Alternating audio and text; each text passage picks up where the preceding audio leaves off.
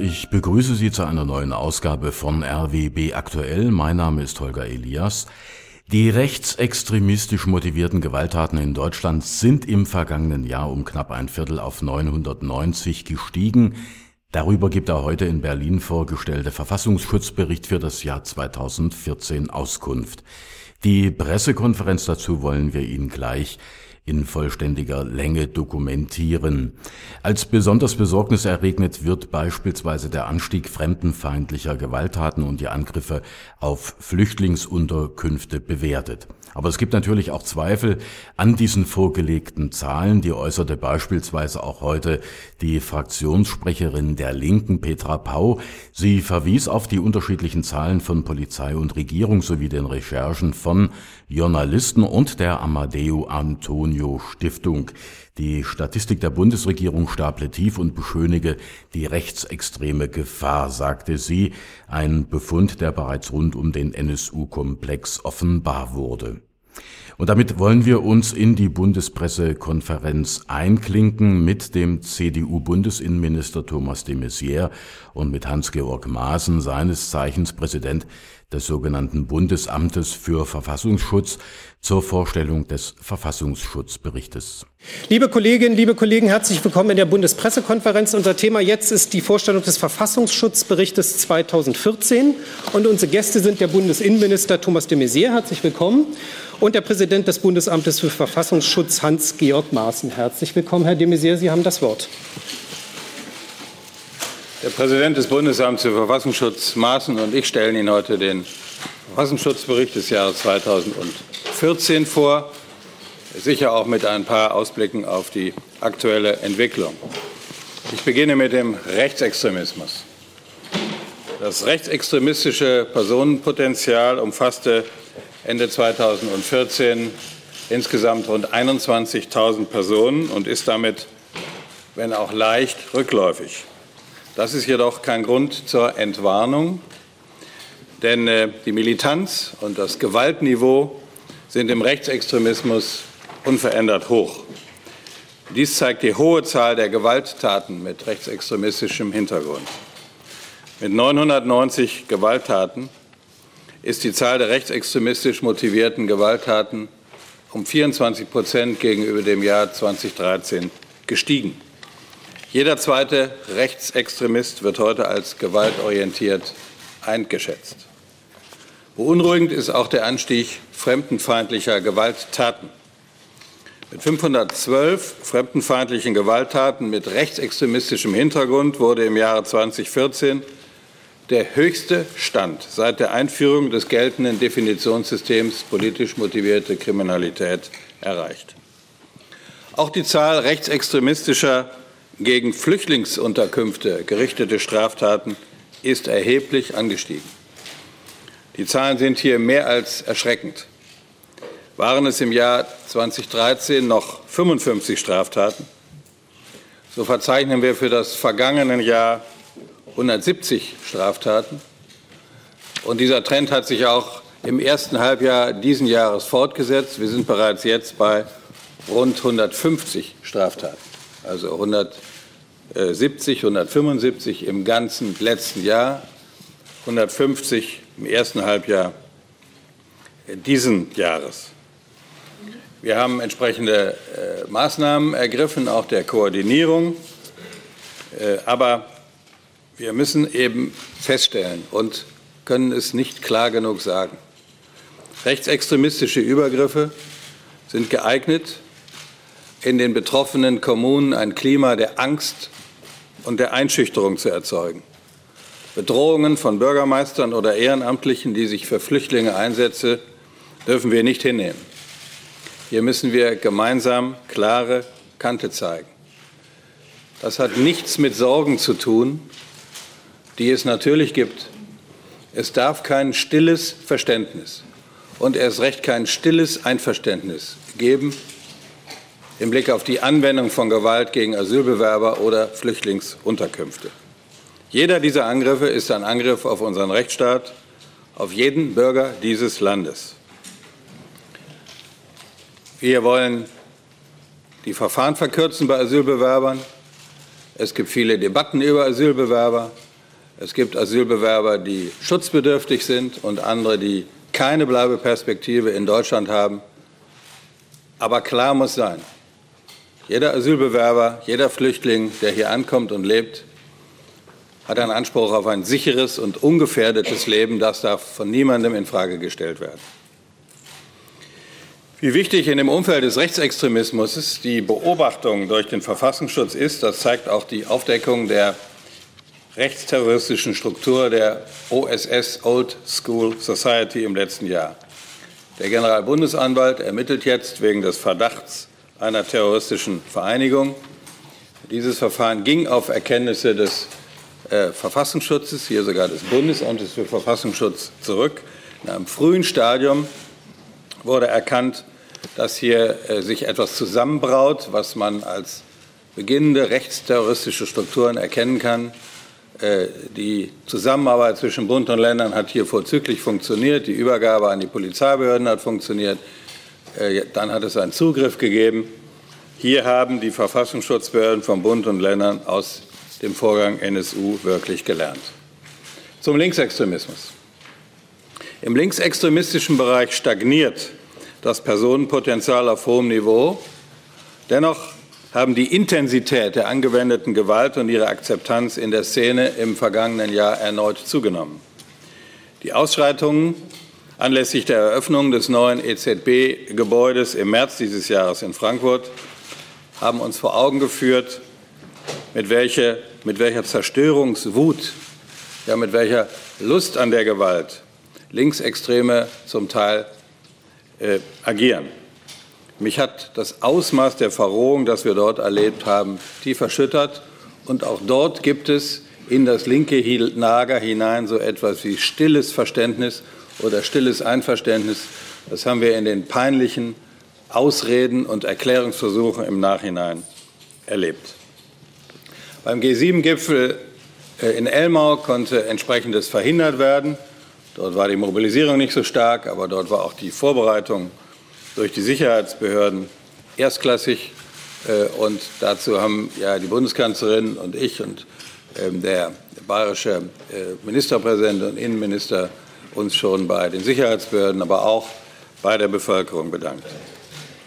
Dagegen hat sich in Leipzig ein neuer Schwerpunkt des gewaltorientierten Linksextremismus entwickelt. Anfang Juni haben zum wiederholten Male große Gruppen vermummter randaliert, Blockaden errichtet, Pflastersteine geworfen. Selbst ein Reisebus mit Rentnern, der zufällig vorbeifuhr, wurde mit Steinen beworfen und beschädigt. In Leipzig-Konnewitz ist im Februar 2014 eine neue Polizeiwache eröffnet worden. Allein diese haben linksextremistische Randalierer schon 16 Mal angegriffen. Das ist kein Einzelfall. Seit Jahren beobachten wir, dass die Hemmschwelle, Polizeibeamte, aber auch Rettungskräfte brutal anzugreifen und zu verletzen, kontinuierlich sinkt. Im Jahre 2014 gab es sieben versuchte Tötungsdelikte gegen Polizeibeamte. Äh, die Tatmittel Molotow-Cocktails, Ziegel, Betonplatten, ein von einem Hausdach geworfenes Porzellanwaschbecken, eine massive Holztür, eine Nachtspeicherheizung. Mit 995 Gewalttaten ist die Zahl linksextremistisch motivierter Gewalttaten zwar leicht zurückgegangen, von 1110 auf 995. Dieser Rückgang betrifft aber nicht die Gewalttaten gegen die Polizei. Rückläufig sind Angriffe gegen Rechtsextremisten von 566 äh, auf 367. Insgesamt liegen die linksextremistischen Gewalttaten weiterhin auf einem sehr hohen Niveau, jetzt gleich auf mit rechtsextremistischen Gewalttaten. Beiden Entwicklungen der Verrohung und zunehmender Gewaltanwendung aus politisch motivierten Gründen, rechts wie links, müssen wir uns gleichermaßen entgegenstellen. Bei den islamistischen Bestrebungen haben wir insbesondere Sorgen wegen der Foreign Fighters, wegen der, der Menschen, die ähm, aus Deutschland radikalisiert in Krisengebiete reisen, um dort an Kampfhandlungen teilzunehmen und gegebenenfalls mit Kampferfahrung zurückkehren. Das sind circa 700 Personen. Die Zahl ist angestiegen. Wir beobachten eine zunehmende Professionalisierung der Internetangebote aus dieser Szene. Unter dem Personenkreis sind geborene Muslime, aber auch Konvertiten, Kriminelle, aber auch solche, die bisher nicht kriminell in Erscheinung getreten sind. Kurzum, die, der Personenkreis und die Radikalisierungsverläufe sind sehr unterschiedlich. Verallgemeinerungen greifen zu kurz. Wir äh, haben in anderen Staaten ähnliche Entwicklungen, auch dort einen Anstieg, zum Teil auch einen höheren Anteil dieser Dschihadisten an der Bevölkerung. Das darf uns aber nicht zufriedenstellen, sondern wir müssen weiter an der Zurückdrängung und an der Deradikalisierung, an Prävention von Radikalisierung arbeiten. Insgesamt, was die Terrorlage angeht, ist Deutschland weiterhin einer ernstzunehmenden Bedrohungsgefahr ausgesetzt. Äh, das war vor dem bitteren Freitag letzte Woche so und das ist jetzt auch so. Ähm, ich war in Tunesien gestern, wie Sie ähm, gehört haben, äh, und das war ein Anschlag, äh, der sich auf Tourismusgebiete richtete, wo klar war, dass es dort um Touristen aus Europa ging. Das war ein Anschlag auch gegen unsere Interessen. Es kann auch Anschläge in Deutschland geben. Die deutschen Sicherheitsbehörden sind wachsam, sie sind wehrhaft, sie sind aufmerksam. Dennoch kann es eine Garantie gegen einen solchen Terroranschlag auch auf deutschem Boden nicht geben. Wir haben viel gemacht, IS verboten, Gesetze ähm, verabschiedet, Stichwort ähm, Ausreiseverhinderung in vielerlei Hinsicht, Einsatz für das europäische Fluggastdatenabkommen, All das ist gut und richtig. Wir haben äh, so viele Gefährder wie nie zuvor, aber auch so viele Ermittlungsverfahren wie nie zuvor. Das sind alles gute Entwicklungen. Meine Damen und Herren, wir werden in äh, dieser Woche am Freitag in zweiter, dritter Lesung das Gesetz über äh, das Bundesamt für Verfassungsschutz verabschieden. Das ist eine entschlossene und gelungene Reform als Antwort für als Antwort eine der Antworten auf ähm, das Thema NSU und die äh, Bearbeitung durch die Verfassungsschutzbehörden von Bund und Ländern. Zentrale Ziele dieses äh, Gesetzes sind die Stärkung der Zentralstelle äh, des Bundesamtes für Verfassungsschutz und des Verfassungsschutzverbundes, die Verbesserung des Informationsflusses, der Ausbau der Analysefähigkeit und die Klarheit beim Einsatz von V-Leuten. Wir ähm, ich will einen letzten Punkt noch sagen zum Thema Spionage und Spionageabwehr. Die Aufgabe der Verfassungsschutzbehörden ist auch die Spionageabwehr. Fremde Nachrichtendienste interessieren sich für Deutschland als politischen Akteur. Das haben die jüngsten Angriffe auf den Deutschen Bundestag eindrucksvoll unterstrichen. Hauptakteure der gegen Deutschland, die gegen Deutschland gerichteten Spionageaktivitäten sind nach wie vor die Russische Föderation, die Volksrepublik China, aber auch die Islamische Republik Iran.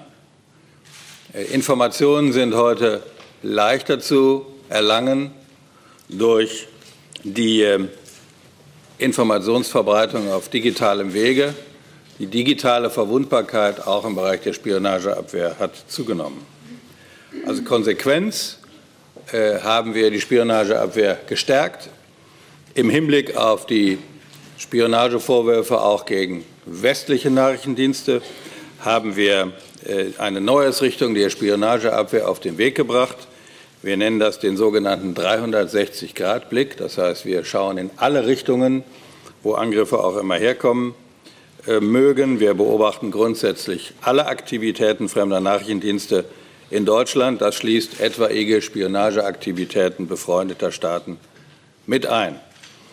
Es erfolgte auch im Bundesamt eine Verstärkung des Arbeitsbereichs elektronische Angriffe. Hier geht es um technische und fachliche Analyse sowie die Bewertung von Angriffen, die mutmaßlich einen nachrichtendienstlichen Hintergrund haben. Die Umsetzung der Neuausrichtung der Spionageabwehr wird auch im Jahre 2015 fortgesetzt. Das Bundesamt hat äh, in den vergangenen Jahren eine große Reform auf den Weg gebracht und umgesetzt, ist sie dabei äh, weiter umzusetzen. Das war eine Konsequenz der Aufdeckung der NSU-Morde. Das ist richtig. Viele Bundesländer haben sich in dieser Reform auch am Bundesamt orientiert. Die Arbeit des Bundesamtes für Verfassungsschutz ist vielschichtig, sie ist interessant, sie ist für die Sicherheit der Bürgerinnen und Bürger unseres Landes und für die Sicherheit unseres Staates unverzichtbar. Und deswegen nutze ich die Gelegenheit dieses Berichtes auch, um mich beim Präsidenten und bei allen Mitarbeiterinnen und Mitarbeitern des Bundesamts für ihre Arbeit herzlich zu bedanken. Herzlichen Dank, Herr Minister. Herr Maaßen, Sie haben das Wort. Danke schön, Herr Vorsitzender. Meine sehr geehrten Damen und Herren, ich möchte direkt einen Punkt aufgreifen, den Herr Minister de Maizière zum Schluss angesprochen hat, nämlich die Reform des Bundesverfassungsschutzes. Ein Stück der Reform haben Sie jetzt in Händen. Das ist der neue Verfassungsschutzbericht 2014. Neu sind nicht nur die Zahlen, neu ist auch die Struktur des Verfassungsschutzberichtes. Ihnen wird auffallen, wenn Sie hineinschauen, dass er anders gegliedert ist, sogar dass er kürzer ist. Er enthält jetzt rund 160 Seiten Daten, Fakten, aber auch Entwicklungstendenzen und Gefährdungspotenziale und ein Anhang mit den wichtigsten Informationen quasi als Glossar.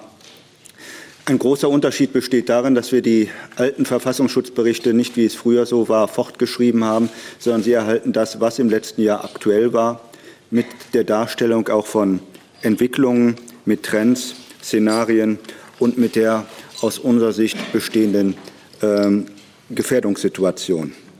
Ähm, Entwicklungstendenzen zu den verschiedenen Phänomenbereichen. Drei möchte ich benennen im Bereich des Rechtsextremismus. Minister de Maizière hatte deutlich gemacht, dass die Gewaltorientierung im Bereich des Rechtsextremismus im letzten Jahr deutlich zugenommen hat. Das ist eine aus unserer Sicht gefährliche Entwicklung, die wir auch für das weitere Jahr leider prognostizieren müssen. Ein weiterer Punkt ist die, der Versuch, eine Anschlussfähigkeit zu finden des Rechtsextremismus. Wir müssen beim Rechtsextremismus feststellen, dass er in Teilen mit, ihrer, mit seiner Politik, mit seiner Propaganda gescheitert ist und eine erhebliche Mobilisierungsschwäche aufweist. Dies gilt in Sonderheit für den legalistischen Rechtsextremismus. Anschlussfähigkeit suchen heißt, Themen aufzugreifen, die bei den Menschen in diesem Lande für, so, zu Sorgen führen und versuchen, diese Themen aufzugreifen und zum Kern auch der eigenen Propaganda zu machen. Wir sehen es in dem Versuch, bürgerliche Demonstrationen für sich zu vereinnahmen. Wir sehen es in dem Versuch, diese verschiedenen GIDA-Demonstrationen auch durch Rechtsextremisten äh, für sich zu vereinnahmen oder zu unterwandern. Eine dritte Entwicklungstendenz im Bereich des Rechtsextremismus ist, dass wir die NPD in einer starken Krise sehen. Sie hat im letzten Jahr nicht nur keine Erfolge erzielt, sondern sie hat im Grunde genommen in allen Bereichen verloren bis hin eben zu den verschiedenen Wahlen. Sie ist in einer personellen Führungskrise, was sich darin zeigt, dass wir jetzt mit dem neuen Vorsitzenden eine Person haben, äh, die auch in Teilen der eigenen Partei auf Widerstand stößt. Im Bereich des Linksextremismus sehen wir etwa fünf Entwicklungstendenzen.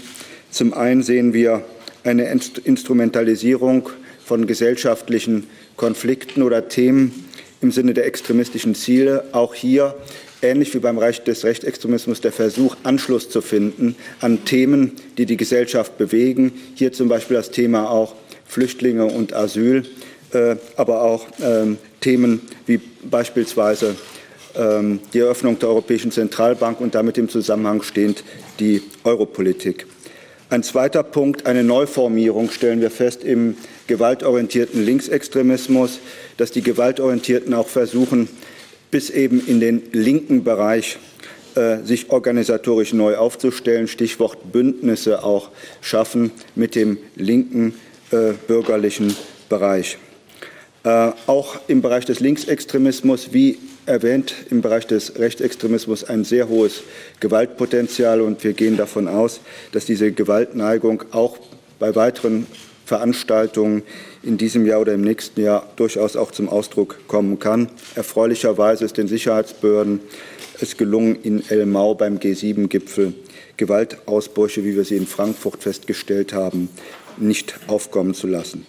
Ein weiterer Punkt Entwicklungstendenzen ist, dass die linksextremistische Szene festhält an den bisherigen äh, Mobilisierungsthemen Antifaschismus, Antirassismus, Antirepression, Antigentrifizierung, Antikapitalismus, Antimilitarismus, die gesamten Antithemen alle. Also. Und was wir neu festgestellt haben im letzten Jahr, eine Solidarität mit den linksextremistischen Kurden, mit der PKK, mit der PYD, mit Blick eben auf Syrien und Irak und in Teilen auch Reisen von Linksextremisten in Richtung Syrien und Irak.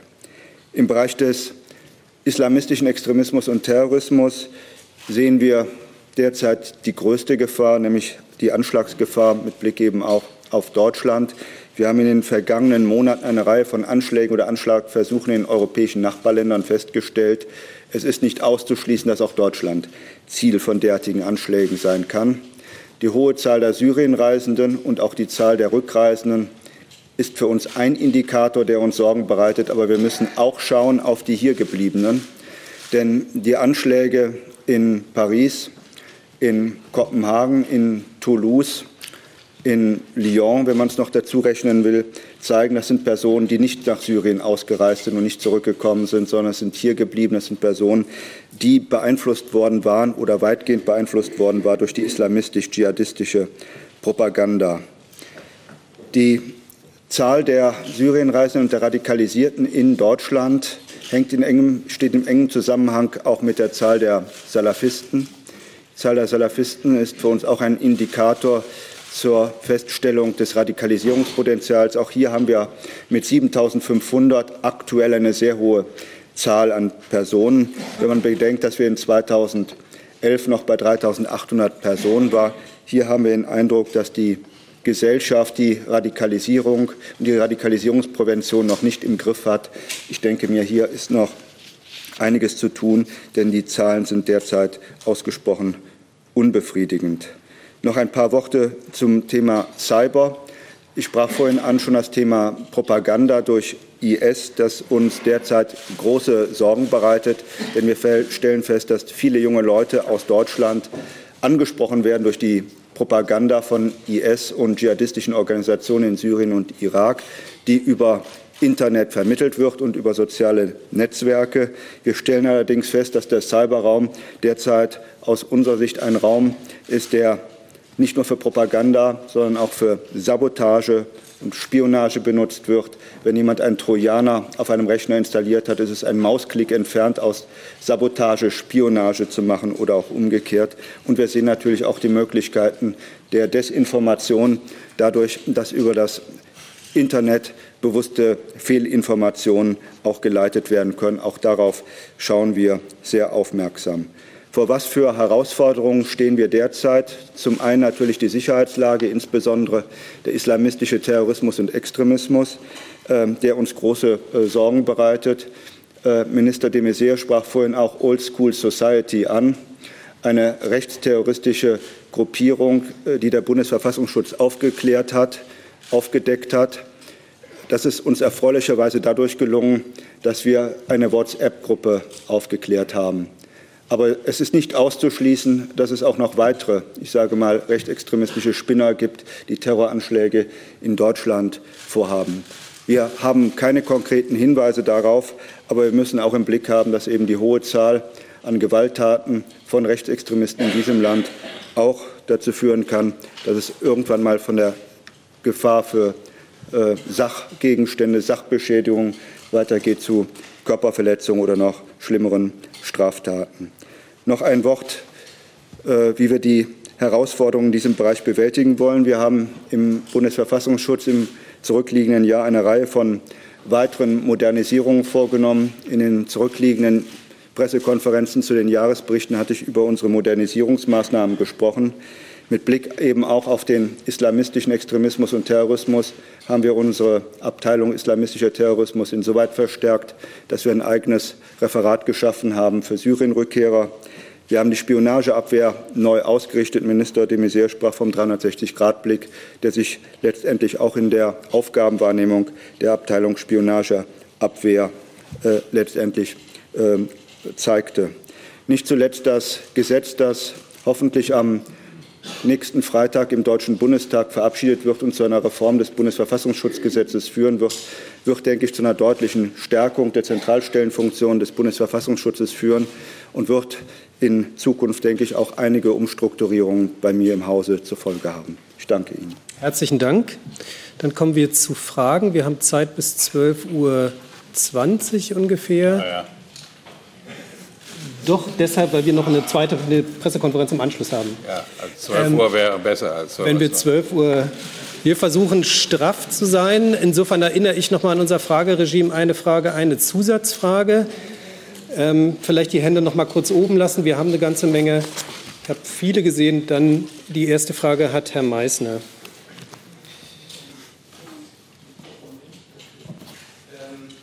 Herr Dr. Maaßen, ähm, Sie haben die Wiederdemonstrationen angesprochen. Ähm, äh, dennoch habe ich an Sie und Herrn äh, Minister die Frage, warum taucht Pegida als Stichwort im Verfassungsschutzbericht nicht auf? Wie gefährlich ist Pegida mit seinen Ablegern? Ähm, äh, beobachten Sie eine Radikalisierung? Sie an. Ja. Also Pegida und, äh, haben, sehen wir selbst nicht als Beobachtungsobjekt. Wir beobachten nicht Pegida, weil wir Pegida selbst nicht als rechtsextremistische Vereinigung wahrnehmen. Wir beobachten wohl, wenn Rechtsextremisten oder rechtsextremistische Vereinigungen versuchen, Einfluss zu nehmen auf die verschiedenen GIDAs, insbesondere auf Pegidas. Das haben wir in Teilen gesehen. Bei Pegida in Dresden haben wir gesehen, dass es Rechtsextremisten versuchten, aber die haben es nicht geschafft, Einfluss zu nehmen auf die Politik und auf die Ausrichtung von Pegida. Keine Ergänzung von mir. Bitte. Keine Ergänzung. Gut. Keine. Dann Frau Kollegin auf der linken Seite. Frage an beide Herren. Ähm, mit Blick darauf, dass Sie sagten, Herr Minister, es, die rechtsextremistischen oder äh, äh, Anschläge oder Aktivitäten treffen jeden einzelnen Bürger. Wäre es nicht an der Zeit, das Be äh, den Begriff der Fremdenfeindlichkeit aufzugeben, zumal der ja auch Menschen mitmeint, die hier zum Teil ihr Leben verbracht haben oder hier geboren wurden, zum großen Teil auch mit äh, einem deutschen Pass? Ja, das ist eine gute Frage. Die Teil derer, die Sorgen haben, die kritische Fragen haben, haben Angst vor Fremdem. Das können Menschen sein, das kann der Islam als Religion sein, das kann die Globalisierung sein. Äh, und von daher ist der Begriff des, der Fremdenfeindlichkeit dort schon zutreffend. Und dies, Herr Maaßen hat von der Anschlussfähigkeit gesprochen. Und die Rechtsextremisten und die Gewalttäter nutzen dieses, diesen Resonanzboden, um Verständnis zu erzielen für ihre Straftaten. Äh, und das sind einfach mal knallharte Straftaten, die politisch motiviert sind und die auch entsprechend verfolgt werden äh, müssen. Da ist der Begriff der Fremdenfeindlichkeit zu freundlich für die Täter. Ähm,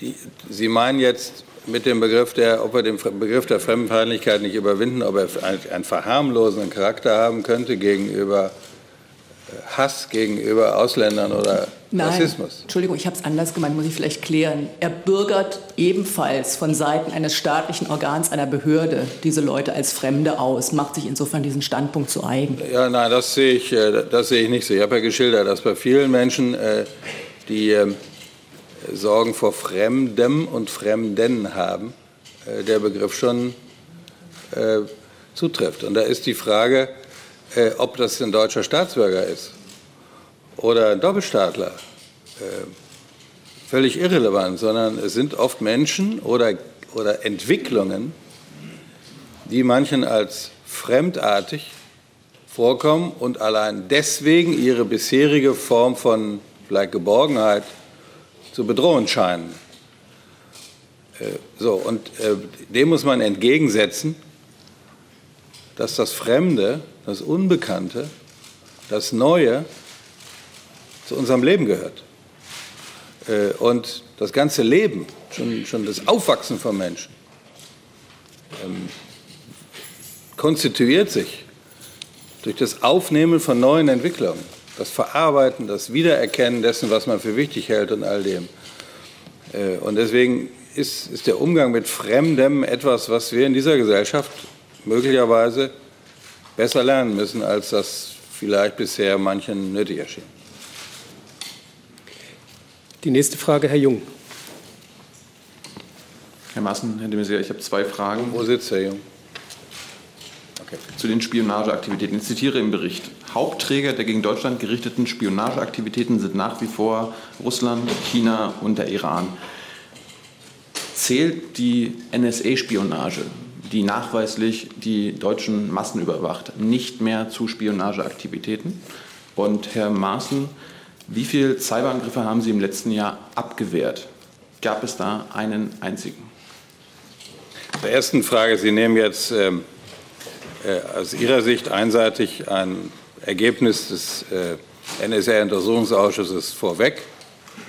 Äh, und dem will ich nicht folgen. Herr Maaßen.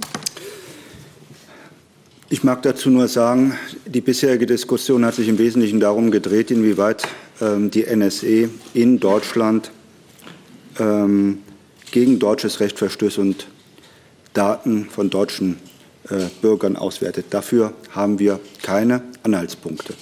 Ich habe wiederholt auch, ob es nun Industrievertreter, Wirtschaftsvertreter sind, ähm, auch ähm, Staatsanwaltschaften darum gebeten, uns Informationen dazu zur Verfügung zu stellen, wenn es so etwas gibt, damit wir dies auch in unsere Bewertung aufnehmen können. Wir haben dazu keine Informationen und das, was in den Medien bisher berichtet worden ist, hat sich bisher für uns nicht bestätigen lassen. Als Ergänzung, was die Amerikaner in Amerika mit deutschen Daten machen, die von den Deutschen freiwillig dorthin gegeben werden und amerikanischem Recht unterliegen, ist nicht Aufgabe des Verfassungsschutzes, dies zu überprüfen. Was Cyberangriffe angeht, mag ich dazu anmerken, es gibt jeden Tag wohl mehrere tausend Angriffe auf die IT-Infrastruktur allein des Bundes, davon etwa zwei bis fünf mutmaßlich nachrichtendienstliche gesteuerte Cyberangriffe, die abgewehrt werden. Die werden allerdings nicht von uns abgewehrt, sie werden regelmäßig technisch abgewehrt. Wir klären auf vor dem Hintergrund derartiger Cyberangriffe die Attribution, wer steht dahinter oder wer könnte dahinter stehen, was sind mutmaßliche Ziele.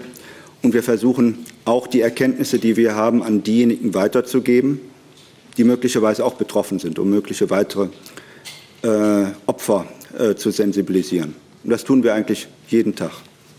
Zusatz? Ich habe noch eine Nachfrage. Herr Maaßen, können Sie konkretisieren, wie Sie gegen die NSA-Spionage vorgehen? Und Herr de Maizière, ist die NSA-Spionage für Sie immer noch ein Gerücht? Also Sie behaupten immer NSA-Spionage. Ähm, Sie wissen selbst, dass der Herr Generalbundesanwalt äh, die Ermittlungen in dieser Angelegenheit mit Blick eben auf das Kanzlerinnen-Handy nicht dahin gebracht hat, dass es zu einer äh, zu einem Ermittlungsverfahren zur Anklageerhebung gekommen ist. Wir haben bisher keine Anhaltspunkte dafür, dass in Deutschland die NSE spioniert. Und was in den USA stattfindet, auf amerikanischen Rechnern mit deutschen Daten, ist letztendlich nicht unsere Aufgabe. Äh, ich will zu der Frage sagen, die äh, Hinweise, Anhaltspunkte, Gerüchte, wie immer Sie das sagen wollen, waren jedenfalls für die Bundesregierung Anlass, äh, die Spionageabwehr zu verändern und den sogenannten 360-Grad-Blick einzunehmen. Wir wollen, dass die Regierungskommunikation äh, und sonstige Spionageaktivitäten in Deutschland nicht stattfinden, ganz egal, aus welcher Richtung sie kommen. Äh, und das hat sehr viel mit Technik und technischer Abwehr zu tun. Das hat auch zu tun mit äh, der Frage, mit wem man als äh, Geschäftspartner agiert, etwa bei der Vergabe von IT-Mitteln. Und all diesen Fragen haben wir entsprechende Konsequenzen gezogen und ziehen sie weiter. Die nächste Frage geht an Herrn Decker. Herr de Maizière, ein Schwerpunkt äh, der Angriffe gegen Flüchtlinge ist äh, Sachsen, wie wir in den letzten Tagen gesehen haben.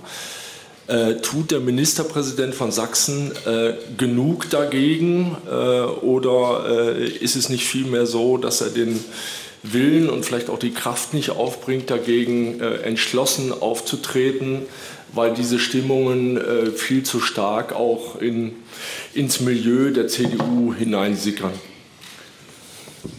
In der Tat hatten wir jetzt die Entwicklung in Freital und Meißen, aber im gleichen Wochenende, wo wir einen Brandanschlag in Meißen hatten, hatten wir auch in Lübeck. Äh, daran will ich auch mal erinnern.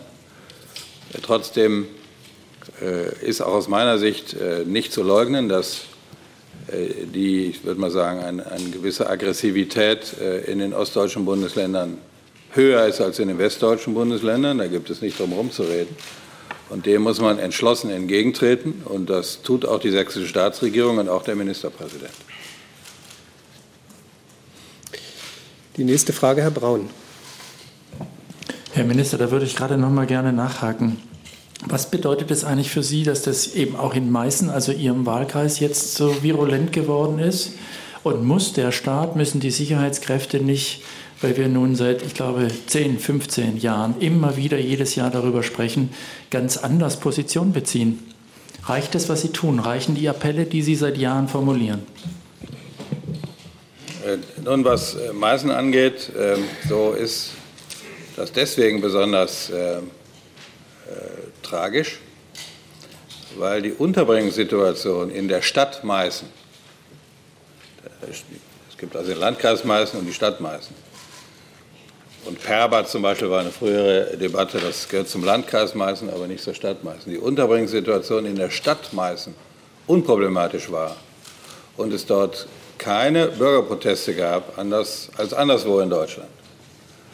Und deswegen ist es sozusagen, wirft es ein, äh, ein, ein, besonders falsches Bild auf die Bevölkerung in Meißen, die anders als in anderen Städten in Deutschland ähm, äh, die Aufnahmebereitschaft gegenüber Asylbewerbern äh, gezeigt hat. Äh, möglicherweise war das das Motiv der Täter, genau das äh, in Zweifel zu ziehen. Äh, jetzt, was ähm, die zweite Frage angeht, ähm, was man tun kann. Zunächst ist eine entschlossene Antwort der Sicherheitsbehörden und des Staates richtig und wichtig, auch als Zeichen in die Gesellschaft hinein. Allerdings reicht das nicht aus. Und deswegen ist es genauso richtig, dass wir in vielen Städten dann auch die Zivilgesellschaft sagt, das wollen wir nicht.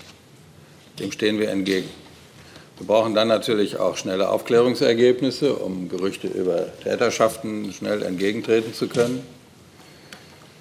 Ähm, die Frage des Schutzes durch Sicherheitskräfte ähm, muss natürlich vor Ort entschieden werden.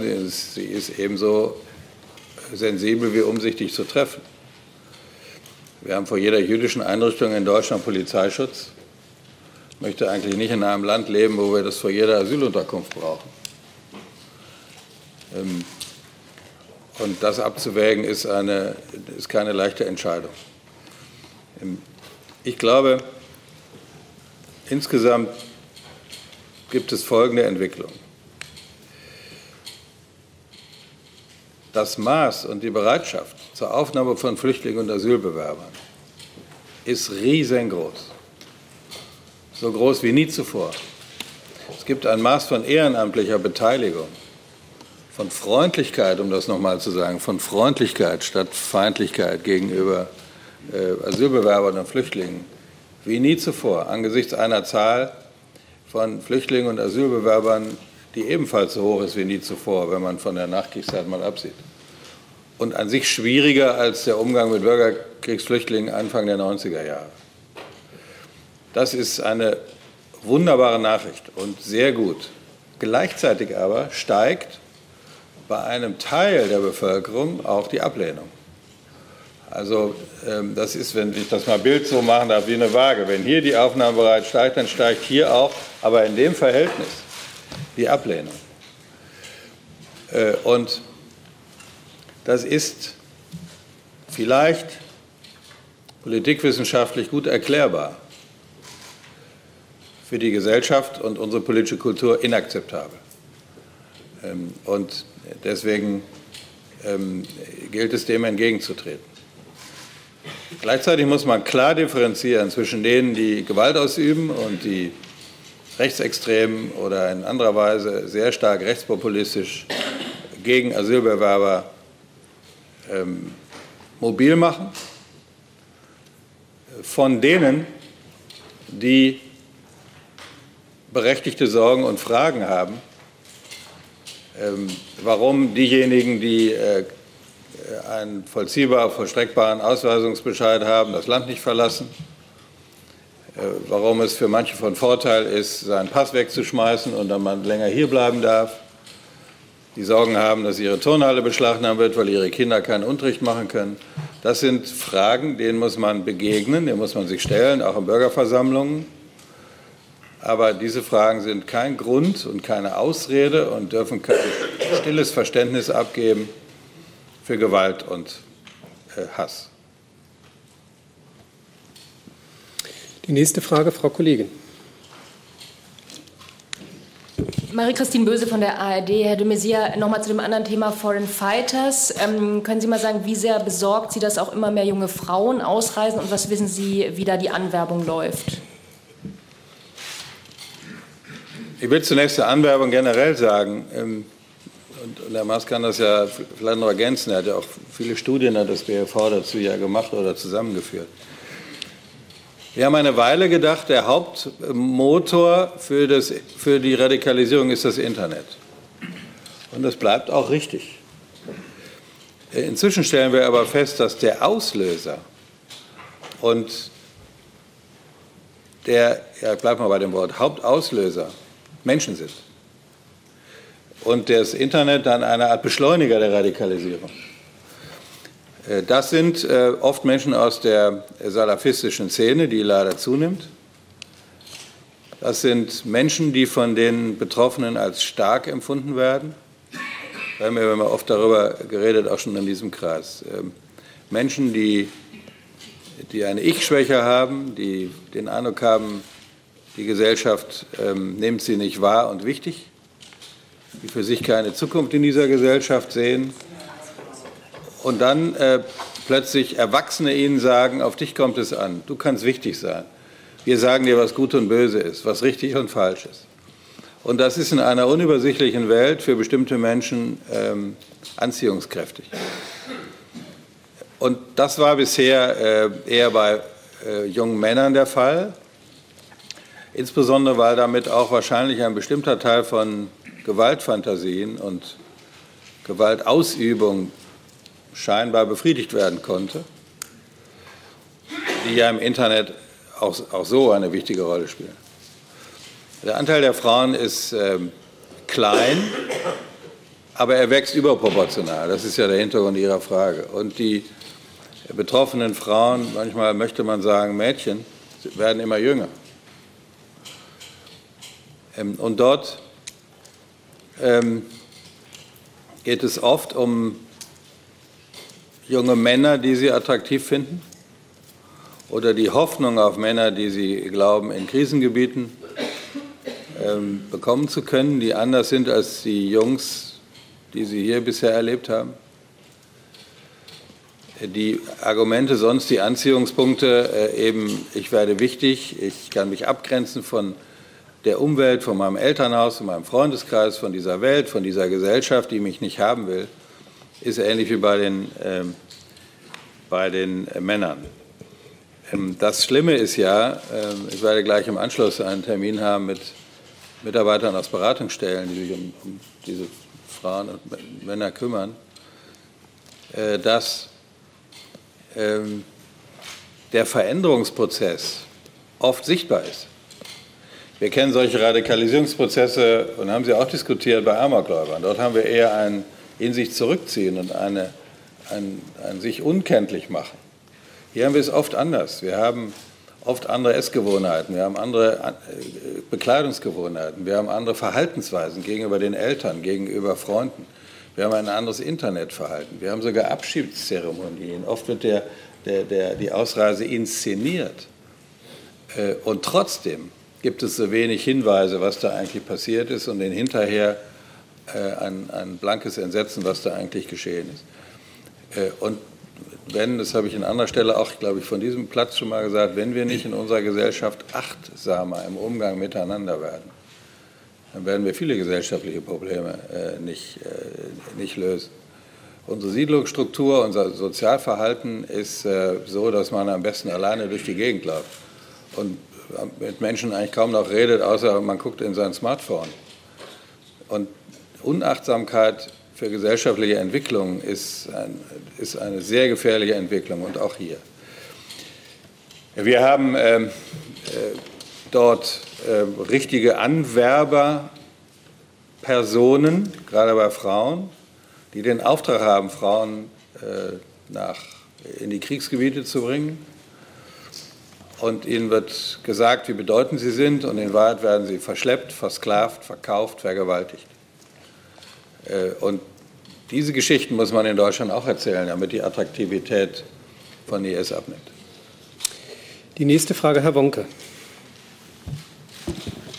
Nochmal zum Rechtsextremismus, Herr Minister. Was ist das Ergebnis Ihrer politischen und polizeilichen Fehleranalyse dafür, dass es nach wie vor in Ostdeutschland, insbesondere auch in Sachsen, eine Häufung von gewalttätigen und fremdenfeindlichen Übergriffen gibt. Gehört dazu beispielsweise auch die von der CDU-Fraktion in Sachsen gestützte Ansicht, dass wer als Asylbewerber keinen Pass hat, ab in den Knast gehört. Sind es auch solche Äußerungen von äh, staatstragenden Parteien, die eine Sympathisantenszene motivieren? Ja, ich kenne diese Äußerung nicht. Ich habe sie irgendwo in der Zeitung gelesen, kann sein bei Ihnen. Ähm, äh, die, ich glaube, die Ursachen liegen etwas tiefer. Das ist jetzt nicht die Pressekonferenz, die Zeit darüber zu diskutieren. Eine meiner Analysen ist, dass gerade in ostdeutschen Ländern der Veränderungsdruck seit, seit 1990 sehr groß war. Neues Leben, neue Begriffe, neues Rechtssystem, Kampf um die Anerkennung von Abschlüssen, neue Arbeit, ähm, neue Familiensituationen, neue Mobilität. Und viele Menschen sind veränderungsmüde.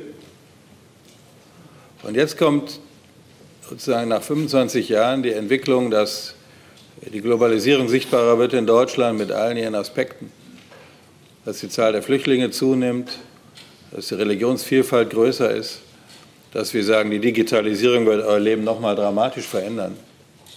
Und viele sagen, das möchten wir nicht mehr. Wir haben nicht mehr die Kraft zur Veränderung. Es soll alles so bleiben, wie es ist. Wir haben uns jetzt ganz gut eingerichtet in den letzten 25 Jahren und mehr Veränderung wollen wir nicht mehr.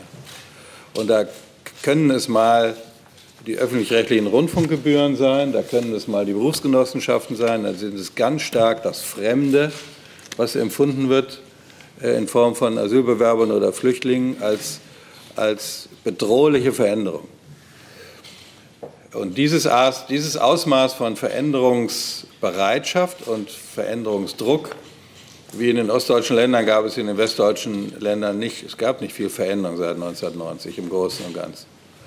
Und deswegen ist da das äh, Verhalten auch anders. Das ist meine Haupterklärung für unterschiedliche Verhaltensweisen zwischen ähm, Ost und West. Eine, eine, Zusatz, Ein Zusatz, bitte? eine Zusatzfrage. In dem Zusammenhang äh, erwarten Sie, äh, sind Sie zufrieden mit dem bisherigen Ergebnis des NPD-Verbotsverfahrens, nämlich dass die Partei sich selbst zerlegt hat? Und wenn das so ist, äh, wer stoppt die Antragsteller jetzt noch?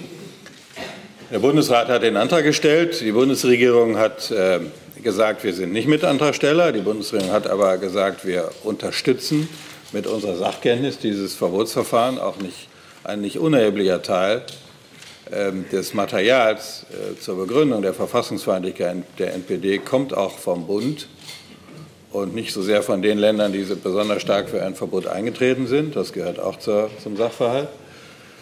Ähm, also das ist jetzt so und das Verfahren wird jetzt vom Bundesverfassungsgericht äh, ausgetragen.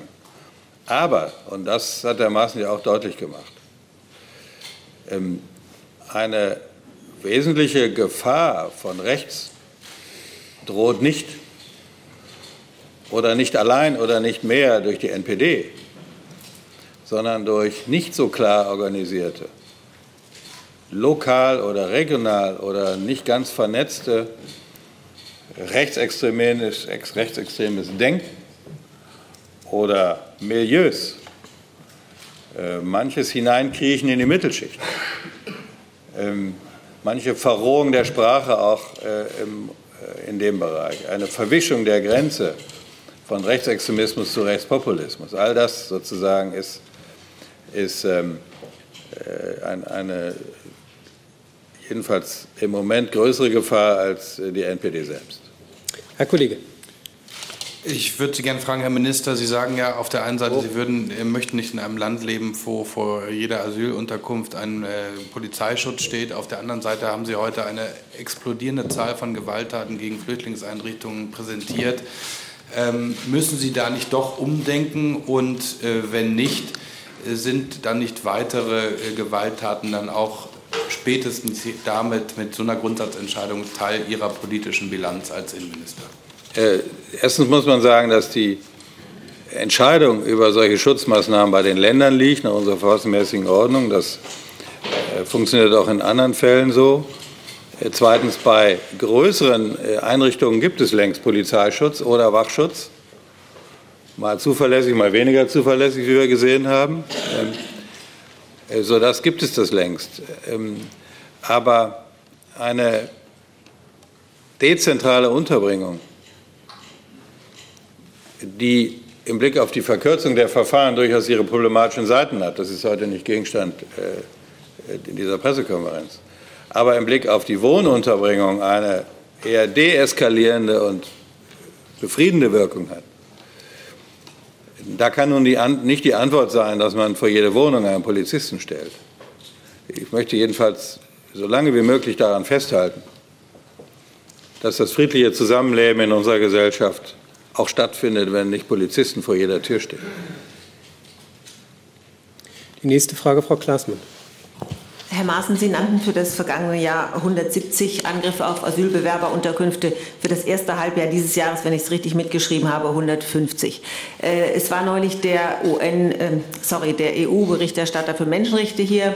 Äh, der kritisierte, dass die äh, Zahlen bei uns nicht ganz korrekt seien weil die äh, nicht rechtsextremistisch und organisierten Gruppen, die so etwas machen, irgendwo unter den Tisch fallen würden. Jetzt möchte ich gerne wissen, diese 170 im vergangenen Jahr, waren das alles äh, Mitglieder rechtsextremer Gruppierungen? Und äh, wenn ja, gibt es darüber hinaus auch eine Zahl von Angriffen und Angreifern, die diesem Milieu nicht zugerechnet werden?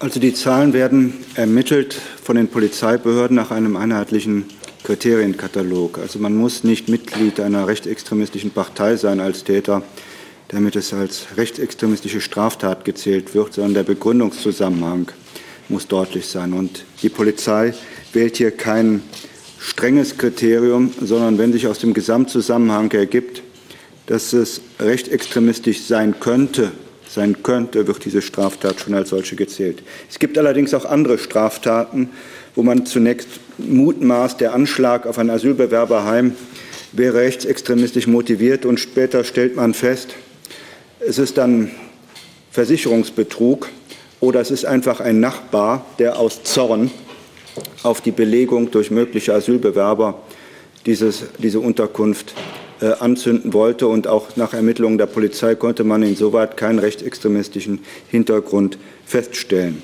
Von daher, es ist durchaus möglich, dass es rechtsextremistische, äh, dass es ähm, Straftaten gegen Asylbewerberheime gibt, die nicht als rechtsextremistisch oder rechtsmotivierte Straftaten gezählt werden. Zusatz? Ja, kurzer Zusatz. Das heißt also, der Nachbar, der aus welchen Ressentiments auch immer heraus äh, da einen Brand legt, der würde in diesen 170 nicht aufgeführt sein.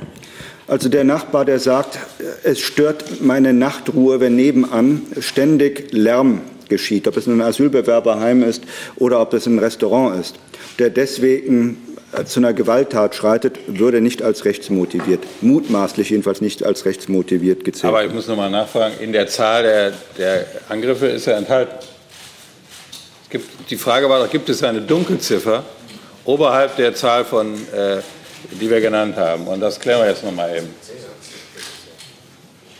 Ja, wenn Sie erlauben, klären wir das mal. Das war der Hintergrund Ihrer Frage. Nein, in der Zahl wäre er nicht. er wäre nicht als politischer ja. Straftäter in diesen 170 drin. Es wäre eine allgemeine Anstiftung oder Sachbeschädigung. Okay. Die wird er später ausermittelt und wieder rein. Deswegen am Jahresende die Reinigung.